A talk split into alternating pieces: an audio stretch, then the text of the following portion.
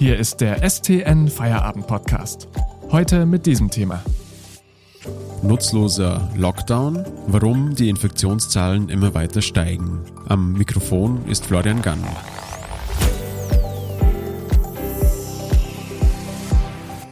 Man könnte sagen, weniger geht nicht. Es gibt Ausgangsbeschränkungen, rund um Stuttgart auch keinen Schulunterricht mehr und die ein Haushalt plus eine Person Regel schränkt unsere sozialen Kontakte ein. Und trotzdem, blickt man auf die Karte mit Infektionszahlen, ist der Südwesten besonders tiefrot eingefärbt. Viele Kreise hier haben eine 7-Tage-Inzidenz von über 200 Neuinfektionen. In der Region Stuttgart liegt nur der Kreis Böblingen drunter. Diese Entwicklungen können deprimierend sein, aber so viel vorweg. Laut Experten ist etwas Entspannung in Sicht. Um uns genau anzuschauen, wo die Infektionen herkommen, habe ich mir Regio-Reporterin Julia Bosch vors Mikro geholt. Hallo Julia. Hallo Flo. Julia, du und dein Kollege Kai Holoch, ihr habt euch gemeinsam angeschaut, welche Orte gerade die Pandemietreiber in der Region Stuttgart sind. Schauen wir zuerst auf die Schulen. Die waren ja nach den Osterferien kurz offen. Welche Rolle spielen sie bei den Infektionszahlen? Also die Betonung liegt wirklich auf kurz, zumindest bei den Schulen rund um Stuttgart. Also man nennt es auch die Region Stuttgart. Da waren die Schulen wirklich nur vergangene Woche offen. In den Kreisen Esslingen, Böblingen, Ludwigsburg und Remsmoor. Göppingen und Stuttgart haben gar nicht erst aufgemacht, weil dort die Inzidenz schon damals zu hoch war. Es war so, dass wenn Schüler die ganze Woche vor Ort waren an den Schulen, mussten die zweimal pro Woche einen Schnelltest machen. Dadurch sind natürlich einige Infektionen aufgefallen und dadurch auch in die Statistik eingegangen, die sonst vielleicht gar nicht gezählt worden wären. Aber gleichzeitig heißt es natürlich auch, wenn an der Schule jeden Tag ein bis zwei Schüler positiv getestet werden, dass natürlich immer auch die Möglichkeit besteht, dass sie zu dem Zeitpunkt schon andere angesteckt haben. Das heißt, es ist natürlich schon nicht ganz abwegig, dass auch die Schulen dazu beigetragen haben, dass die Zahlen zuletzt angestiegen sind. Was sagt denn das Kultusministerium zur Situation an den Schulen? Also ich habe dort einen Sprecher angefragt, einen Pressesprecher, und er meinte, ähm, zahlreiche Studien hätten belegt, dass Schulen eben kein Pandemietreiber seien.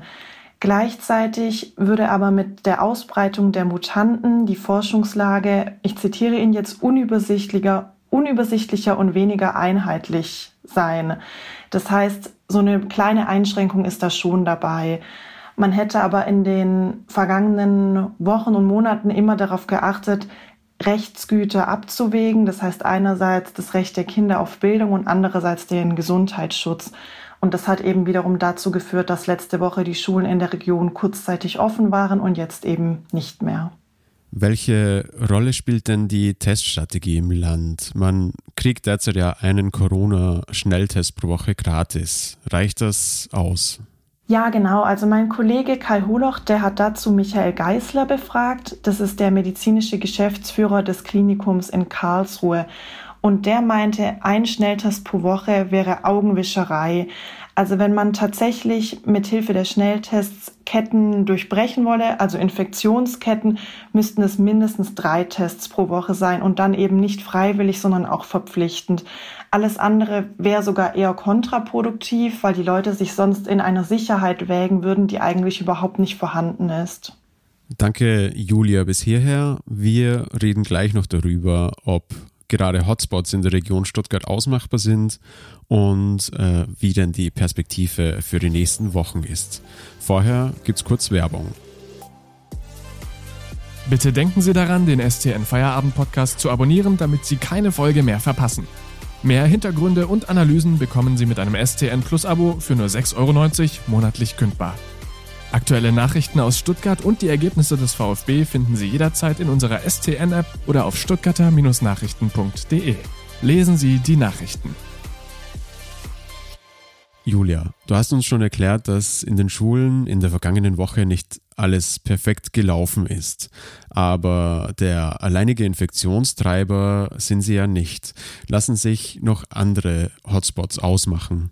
Also das hat mein Kollege Kai Holoch auch probiert rauszufinden und hat da nicht wirklich ein befriedigendes Ergebnis auf diese Frage.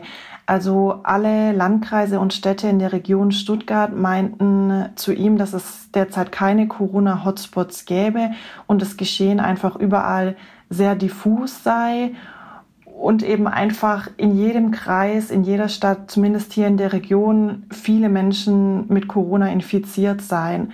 Jan Böhmermann hat gestern mit einem Tweet zu Infektionszahlen in Köln für Diskussionen gesorgt, wo er äh, reichere und ärmere Stadtviertel gegenüberstellt. Lässt sich das in Stuttgart und den umliegenden Städten denn feststellen, dass sozusagen die Infektionszahlen oder das Infektionsrisiko in ärmeren Stadtteilen höher ist als in reicheren Stadtvierteln? Also genau diesen, diesen Tweet von Jan Böhmermann hatte ich auch gesehen. Da, da wurden die Inzidenzwerte nach, nach Stadtteilen in Köln unterteilt aufgeschlüsselt. Und was da spannend war, dass der Stadtteil Chorweiler eine Inzidenz von 520 offenbar hatte. Ein relativ reiches Stadtviertel, ich meine, es heißt Hahnviertel, aber da bin ich mir gerade nicht mehr ganz sicher, ähm, eine Inzidenz von null hat. Und dann hat er wiederum das genützt als Begründung dafür, dass man sich doch mal überlegen sollte, woher denn die, die Rufe nach Lockerungen kommen würden, nämlich nur aus, aus ja, von, den, von den reicheren Menschen oder wohlhabenderen Menschen. Ähm, das lasse ich jetzt mal so dahingestellt. Jedenfalls ist es so, dass es in Stuttgart momentan noch keine Aufschlüsselung nach Stadtbezirken oder gar Stadtteilen gibt. Offenbar ist aber sowas in Arbeit und soll in den nächsten Tagen oder Wochen veröffentlicht werden. Und dann wird sich zeigen, ob in Stuttgart ein ganz ähnliches Phänomen wie in Köln zu beobachten ist. Julia, was ist deine abschließende Einschätzung? Kam der Bundeslockdown, der gerade gilt, rechtzeitig und äh, wie ist denn unsere Aussicht? Ist Entspannung in Sicht in den nächsten Wochen? Also laut Michael Geisler, dem, dem Geschäftsführer des Karlsruher Klinikums, kam der Lockdown viel zu spät. Er meint, ähm, dass diese ganze zuspitzende Situation, die wir jetzt gerade haben, eben darauf zurückzuführen ist, dass sich viele Menschen über Ostern getroffen hätten. Ähm, gleichzeitig weckt er aber auch ein bisschen Optimismus, nämlich in Bezug auf die, auf die Impfungen. Denn zurzeit wird ja wirklich wahnsinnig viel geimpft und Michael Geisler sagt, er vermutet, dass sich Mitte bis Ende Mai die Lage entspannen wird. Was ich da auch noch ganz spannend finde, vielleicht als, als abschließenden Satz von mir. Die Stadt Stuttgart hat Mitte April die Inzidenz nach Alter ermittelt und die höchsten Werte hatten da die Jugendlichen von 10 bis 19 Jahren mit einer Inzidenz von über 250. Die Inzidenz von den Menschen über 80 lag bei 36,6. Das liegt natürlich zum einen daran, dass sich jüngere Menschen auch tendenziell öfter mit, mit mehr Leuten treffen, aber es liegt ganz sicher auch daran, dass einfach sehr viele Menschen über 80 jetzt geimpft sind. Und ich finde, das weckt durchaus Optimismus für die nächsten Monate. Vielen Dank für das optimistische Schlusswort. Julia Bosch, Regio-Reporterin bei der STZ. Den Podcast gibt es morgen wieder. Genießen Sie Ihren Feierabend. Bis bald. Das war der STN Feierabend Podcast für heute. Mehr News gibt's im Netz unter stuttgarter-nachrichten.de.